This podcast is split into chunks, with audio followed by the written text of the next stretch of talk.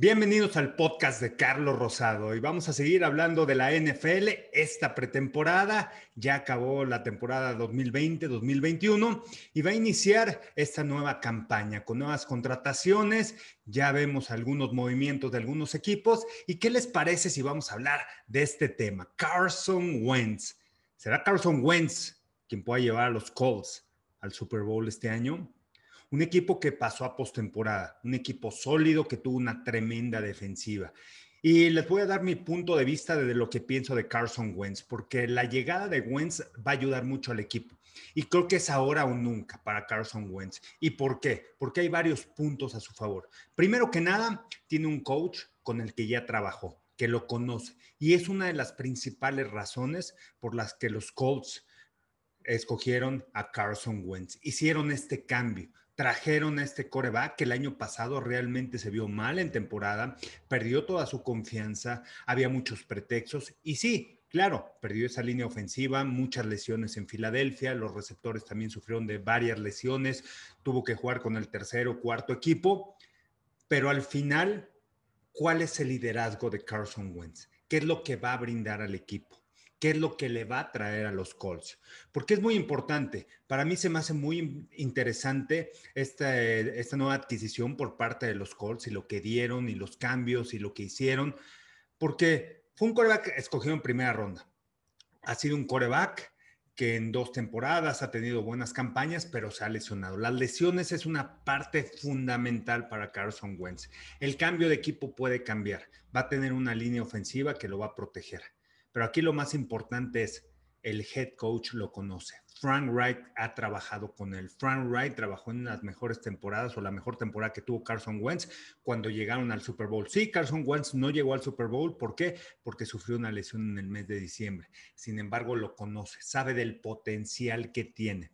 Y además, para mí creo que es una buena adquisición por parte de los Colts por el tema de que ya llega un equipo en donde la cultura ya está establecida. ¿Y a qué me refiero con la cultura?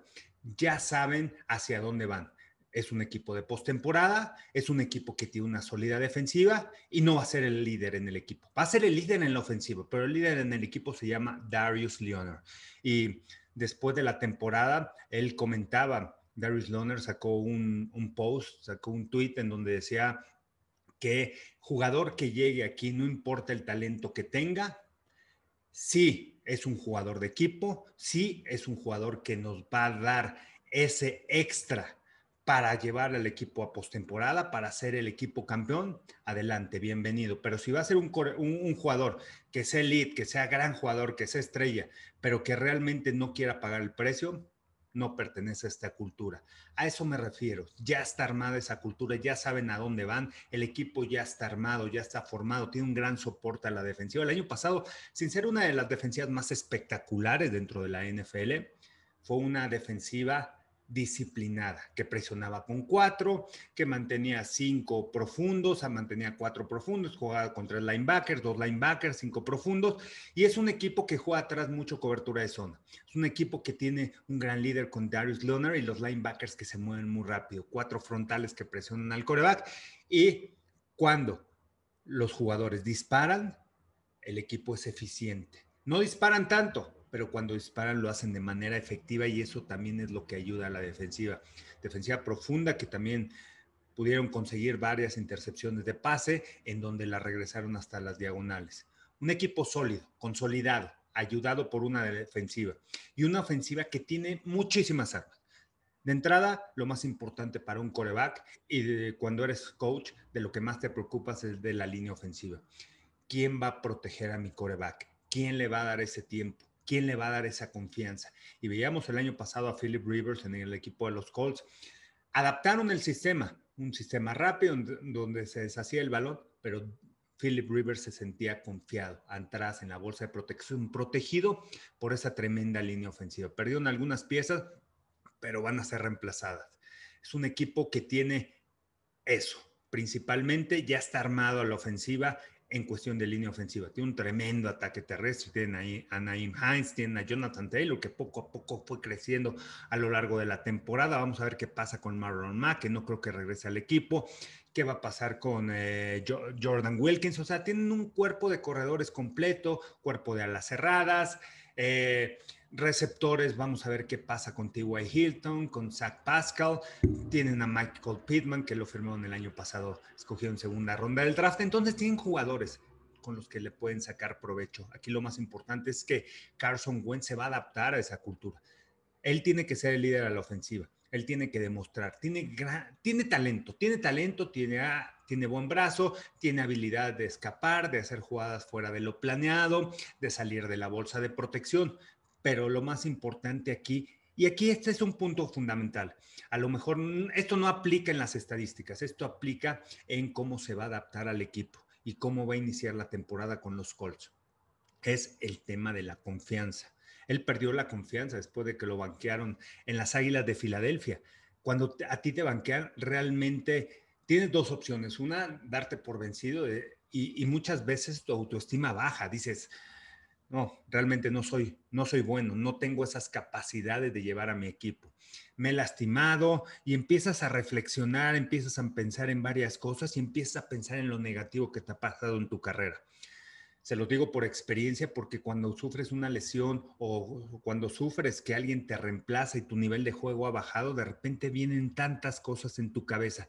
Aquí lo más importante para Carson Wentz y para Frank Wright que va a trabajar con él y que lo conoce, va a ser trabajar en el aspecto mental. ¿Cómo se va a recuperar? ¿Cómo va otra vez a adquirir esa confianza? Y esa confianza va a ser de trabajo, de día a día. Y van a haber días buenos, van a haber días malos, van a haber días que le van a interceptar el balón, van a haber días en donde se va a equivocar, pero tiene que olvidar, tiene que trabajar. Y si logra sobrepasar eso, para mí Carson Wentz puede llevar a este equipo de los Colts lejos porque el equipo ya está armado, porque también ya saben hacia dónde van. Tienen ya una, una cultura ya formada en esta organización. Entonces, creo que esa es una de mis dudas que tengo. Me intriga mucho que vaya a pasar. Me gusta por el tema de que ya trabajó Frank Wright con, Carson Wentz, lo conoce, cómo puede regresarle la confianza.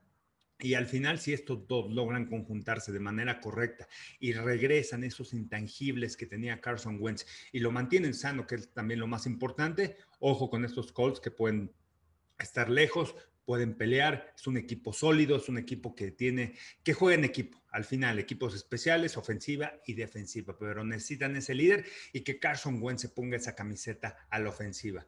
A los jugadores, ¿cómo les vas a demostrar? No hablando, no hablando en las juntas, no hablando eh, en el terreno de juego, les vas a demostrar lo que haces, el trabajo extra, cuando llegas y te paras en el terreno de juego, cuando hablas en las juntas, cuando dices algún comentario cuando ellos ven el trabajo extra que estás haciendo. Y hoy es momento de que Carson Wentz empiece a trabajar fuera del terreno de juego para que todos los calls lo empiecen a ver, lo empiecen a visualizar. Si es ese coreback, si es ese coreback que quiere llegar lejos, si es ese coreback que va a trabajar en equipo.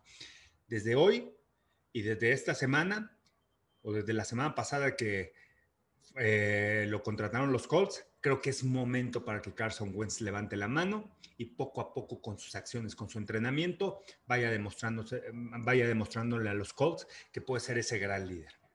Vamos a cambiar aquí de tema y un poquito vámonos que ya vienen estas semanas, estos cambios de jugadores, los jugadores, los equipos también ya empiezan a firmar a los jugadores y les empiezan a, poner la etiqueta de jugador franquicia, algunos con restricciones ¿Cuál es la ventaja del jugador franquicia? Es que te van a pagar dentro de los mejores cinco jugadores mejores pagados de tu posición dentro de la NFL.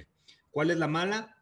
Que tú quieres un contrato a largo plazo. Y es muy importante porque, ojo, ¿qué le pasó a, a Dak Prescott el año pasado? Y vamos a tocar ese pequeño tema al final sobre Dak Prescott y qué es lo que busca él, un contrato a largo plazo para tener el dinero garantizado. Y hoy en día se está tocando un tema muy fuerte y es el de Baker Mayfield. ¿Qué va a pasar con Baker Mayfield?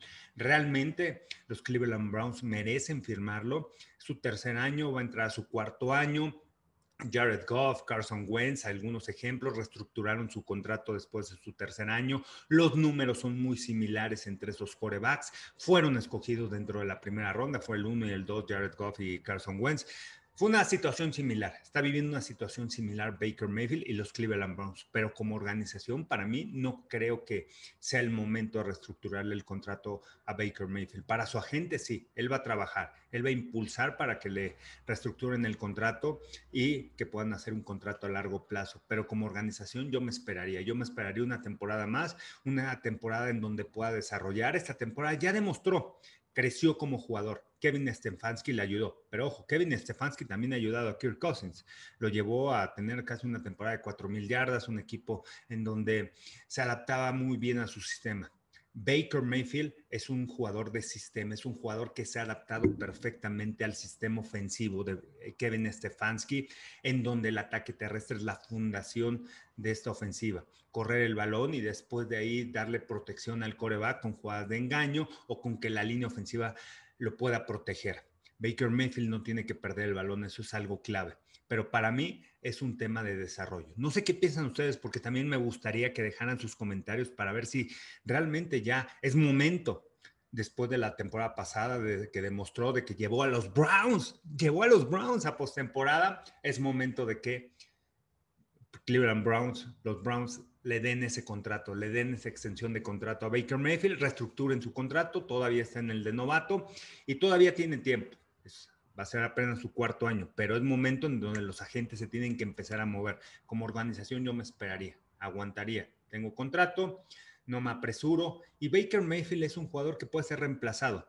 Ojo, puede ser reemplazado en el aspecto técnico, en el aspecto de coreback, pero en el aspecto de liderazgo, creo que Baker Mayfield no ha demostrado la capacidad que tiene poco a poco ha ido incrementando y de repente hay algunos flashazos de ese coreback, ese líder, ese ganador del Heisman, lo que hizo en la Universidad de Oklahoma. Pero creo que por ahí tiene escondido algo Baker Mayfield que tiene que sacar y que se lo tiene que explotar Kevin Stefanski. Y ese es el liderazgo. Si esta temporada, la que viene, sin firmar una extensión de contrato, Baker Mayfield demuestra ese liderazgo en el equipo, esa responsabilidad, ese, ese coreback que se plante y diga, a ver, señores, vamos a hacer esto, vamos a movernos así, se pare dentro del terreno de juego, los jugadores lo sigan, eleve el, nivel de la ofensiva, eleve el nivel de la defensiva, creo que Baker Mayfield se merece. ¿Lo puede hacer? Sí, porque tiene esas características, es algo interno que él tiene, pero lo tiene que demostrar y lo tiene que demostrar dentro del terreno de juego, en las juntas y ojo, las pérdidas de balón. Eso para mí sería, sería uno de los puntos importantes. No me gusta hablar tanto de estadísticas, pero el tema de los intercambios de balón, las pérdidas de balón, hace dos años perdió tantos balones, creo que fueron 21 pases interceptados. Un coreback que pierde tantos balones no puede estar en un equipo de la NFL. No tiene la confianza y es una de las estadísticas que te hace perder los encuentros. Ojo, Baker Mayfield ha demostrado que ha mejorado ese, ese aspecto. Ahora vamos a ver esta temporada. Este es el año en donde Baker Mayfield va, después de este año, es donde puede demostrar y puede ganar mucho dinero.